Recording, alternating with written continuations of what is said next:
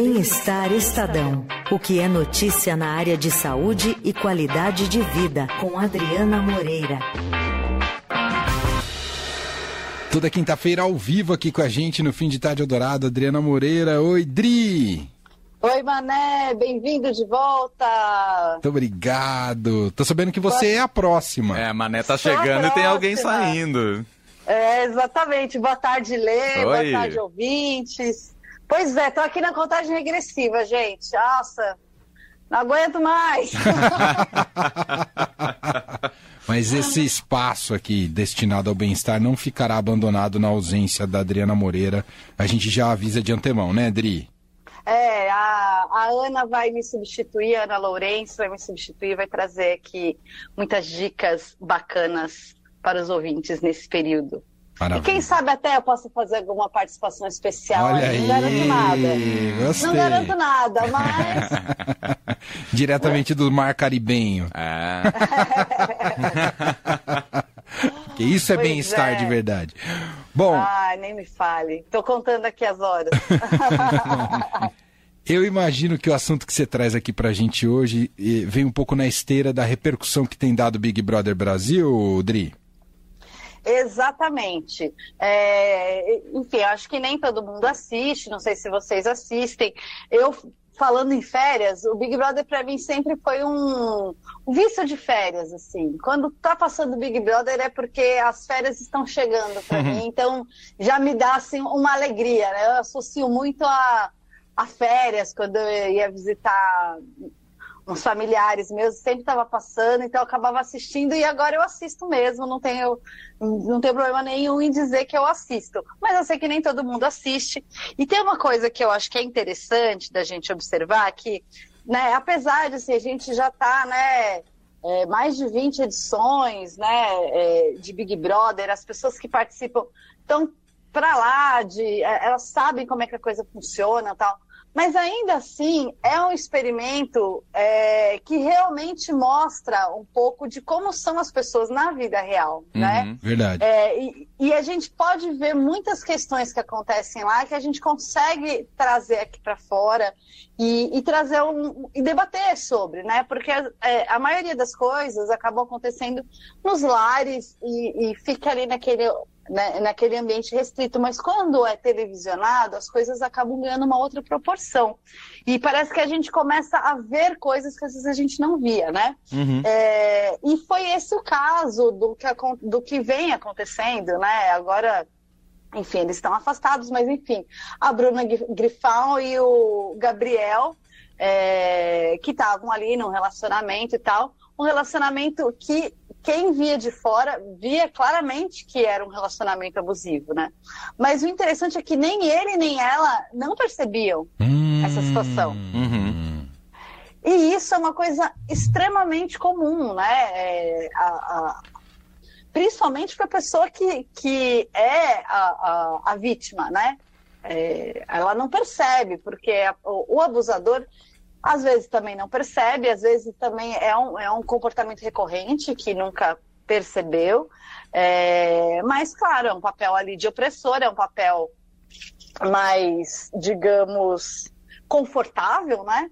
Você tá ali pra, mostrando que a outra pessoa está sempre errada e que é, você é, é, o certo da relação e aquilo vai minando a autoestima da pessoa sem ela perceber. E você vê, né? A, a Bruna é uma atriz, né? Teve numa novela há pouco tempo, faz vários trabalhos e está em rede nacional, é, vem de uma família com, com recursos financeiros, né? Enfim, ela tem ali toda, toda uma questão, então dá para ver que isso é uma coisa que acontece em todos os lugares, né? E ainda assim ela é, se deixou levar. Então é, tem alguns sinais aí, né, para para a gente perceber que está num relacionamento abusivo. Uhum. É, então tem, por exemplo, ofensas constantes, né? É, às vezes a pessoa faz essas ofensas não tão de brincadeira ali, né? Que nem ele falava pra, falou para ela uma vez, ah, é, você tem um, um, nariz assim, nariz, comparou de algum animal, que agora nem, nem lembro é, exatamente qual que foi, mas falou que é dizendo que ela tinha um nariz grande, que é uma coisa que ela já falou que ela tem um, um, um pé atrás ali, ela não gosta muito do nariz. Eu, particularmente, acho ela linda. Eu acho que ela não precisa fazer absolutamente nada. É, as mulheres, principalmente, têm muito essa questão com o nariz, já é uma coisa de autoestima. Cobrança abusador... estética de uma maneira geral, né? Exato, exatamente. E o abusador, ele percebe a fragilidade e ele vai normalmente naquele ponto de fragilidade da pessoa para ir minando, né? Vai minando a confiança dela e vai deixando ela mais dependente da, do abusador, né? Uhum. É, mesmo que seja então de brincadeira, hahaha, que legal mas isso vai minando a sua confiança, né? Aquela brincadeira, como a gente dizia quando era adolescente, toda brincadeira tem um fundo de verdade. Uhum. Então, assim, né, é aquele pezinho atrás. Outra coisa é a agressividade, né? Às vezes, é, falar, ah, mas ele nunca, nunca me bateu. Mas a uhum. agressividade, ela tá em outras ações também, né? É, agressivo, por exemplo, a pessoa pode não, não bater é, diretamente você, mas pode dar um soco na parede. Uhum. Né? É, é um... Pode colocar em situações de agressividade, mesmo que não sejam objetivas, diretas, né? Exatamente. Gritos, né? É, uhum. É, é uma coisa que vai, que vai minando chantagem. Ah, então você não, não, não fez isso, então vou fazer aquilo. Né? Se você não fizer isso, eu vou contar para todo mundo, sei lá, alguma particularidade sua, né? Que ali é uma particularidade do casal, de repente, não sei. Mas, enfim, é, são comportamentos constantes, né? É, a falta de diálogo, né? Tudo vira uma discussão, tudo, tudo vira um problema, não, não tem uma troca, porque uma pessoa está sempre certa e a outra está sempre errada. Então não existe diálogo aí, né? É sempre uma, uma questão de opressão.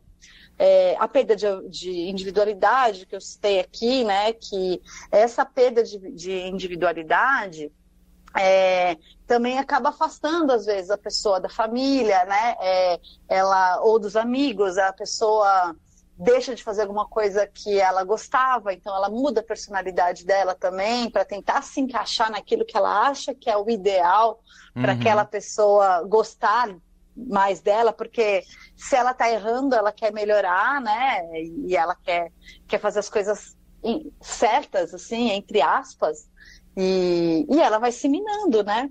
É, e vai supervalorizando aquela pessoa abusadora, né? Parece que ele é um deus ali que está sempre correto, que tem as soluções para tudo, que tem as respostas para tudo, enquanto você é uma pessoa ignorante que né, tá alheia a, a vida, as uhum. coisas, né? Você não tem inteligência. É... Fala, fala. Eu te perguntar, bom, você está dando vários sinais aqui de como identificar, ah, mas muitas vezes a pessoa que está nesse relacionamento não consegue captar isso. Ah, como sair? Quais são? Como, como buscar uma saída? Isso depende muito de quem está próximo, por exemplo, Odri?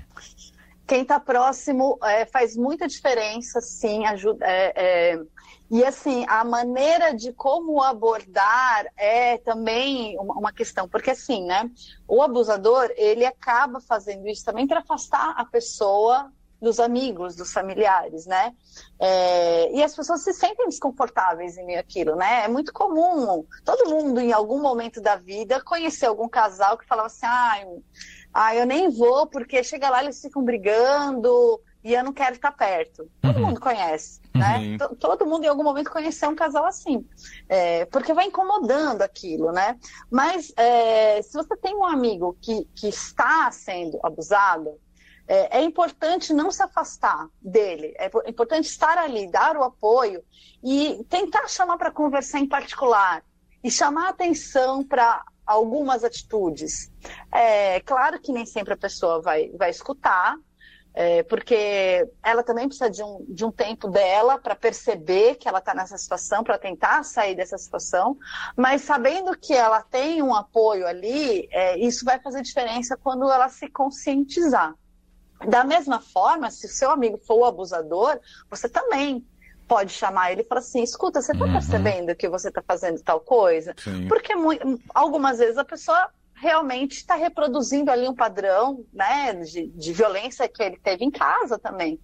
E, e é, é, difícil você quebrar esse ciclo, esse ciclo de violência, né? É, quando ela vem ali é, várias gerações de, é, é, é, um problema mesmo, né? Sim. É, terapia é uma coisa que ajuda muito para os dois lados, né? Verdade. Porque você vai ali no autoconhecimento, você vai é, entender como você funciona, vai entender o outro e, e também você vai, vai buscar um pouco mais o seu amor próprio, né? Vai, vai se entender mais para também perceber que você está numa situação que não é bacana, né? Que, que não vai trazer nada de, de positivo para vocês, até porque essa violência ela pode escalar, né? Ela começa com grito. A gente fez um, uma vez, o Estadão fez uma, uma ação muito, muito, muito bacana do Dia da Mulher, que ah, todas as. Você lembra? As colunistas. É cederam seus espaços para mulheres que haviam sido que, que, haviam passado por, por violência, né? E, e, eu lembro muito bem da história da eu, eu era colunista na época do, do Viagem e eu cedi meu espaço e eu lembro muito bem da história assim da da, da, da moça, né? Que com quem eu conversei e, e ela contou que no começo não. E, e, todas as histórias começam do mesmo jeito, né? O começo é um grito aqui, um empurrão às vezes, e depois a violência vai vir muito, muito, muito tempo depois.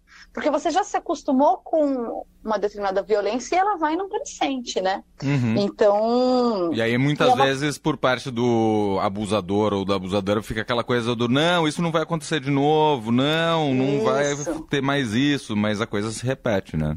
É, até porque isso também, às vezes, é, a pessoa fala assim: ah, eu perdi o controle, me desculpa, mas você também fez tal coisa. Que também foi uma coisa que a gente observou entre a, a, relação da Bruna e do, do, do Gabriel, é, quando o, o, Tadeu chamou a atenção, porque isso que fez todo mundo prestar atenção, né? Sim, Foi sim. a primeira vez que a Globo interferiu uhum, antes de alguma coisa acontecer, né? É, não foi a primeira vez que teve um caso assim de, de abuso no, no, Big Brother.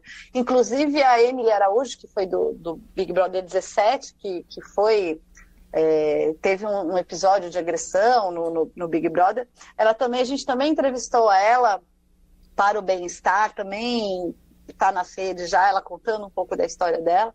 É, mas foi a primeira vez que a Globo interferiu antes que algo acontecesse, o que foi muito bacana e, e eles né, ficaram ali meio sem entender muito, muito bem. O, as outras pessoas que já estavam incomodadas na casa entenderam. Mas eles dois ficaram um pouco sem entender. Mas ele, quando chamou, o Gabriel, quando chamou a Bruna, depois que o Tadeu falou, ele falou assim: você precisa dizer que você não está sendo abusada. Nossa.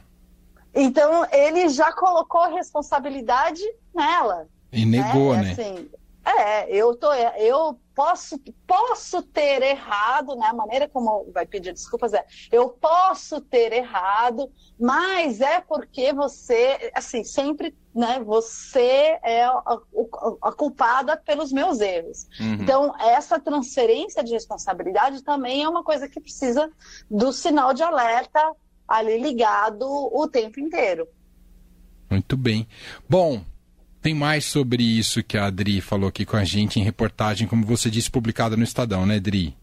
Tem, essas reportagens já estão publicadas, é, dá para você encontrar ali pelo, é, se você procurar como relacionamento abusivo Estadão, vai vir essas e vão vir outras reportagens também, porque é um assunto que sempre volta à tona, né? É, é muito, é muito maluco como é um, é um ciclo mesmo, né? Que você vê como isso vai se repetindo, nessas reportagens a gente vai fazendo, é, infelizmente elas vão se repetindo. E é importante dizer também que a gente está falando aqui né, de homem e mulher, eu citei casos de violência, mas logicamente é uma coisa que é, é independe de gênero e, e mesmo relações homoafetivas também podem, podem ter um, um, do, um dos é, é, Os integrantes. Um dos integrantes pode ser o abusador e, e, o outro a vítima. Então, É, isso não é uma exclusividade de casais heterossexuais e nem sempre é, são apenas as mulheres as vítimas. Então, é, é preciso que todo mundo esteja consciente de, de seu papel, né? Busque o autoconhecimento mesmo, para não entrar numa relação abusiva e também não ser o abusador, porque é uma coisa que às vezes as pessoas realmente não percebem. Muito bem, Adriana Moreira do Bem-Estar Estadão está com a gente todas as quintas. Na próxima quinta já é ainda é você ou já é a Ana, Adri? Ainda sou eu, é a última. A saideira. A saideira. A saideira. Então, tá bom. e essa eu vou estar tá aí no estúdio com vocês. Então, tá bom. Beijo até semana que vem, Dri. Até, pessoal. Beijo. beijo.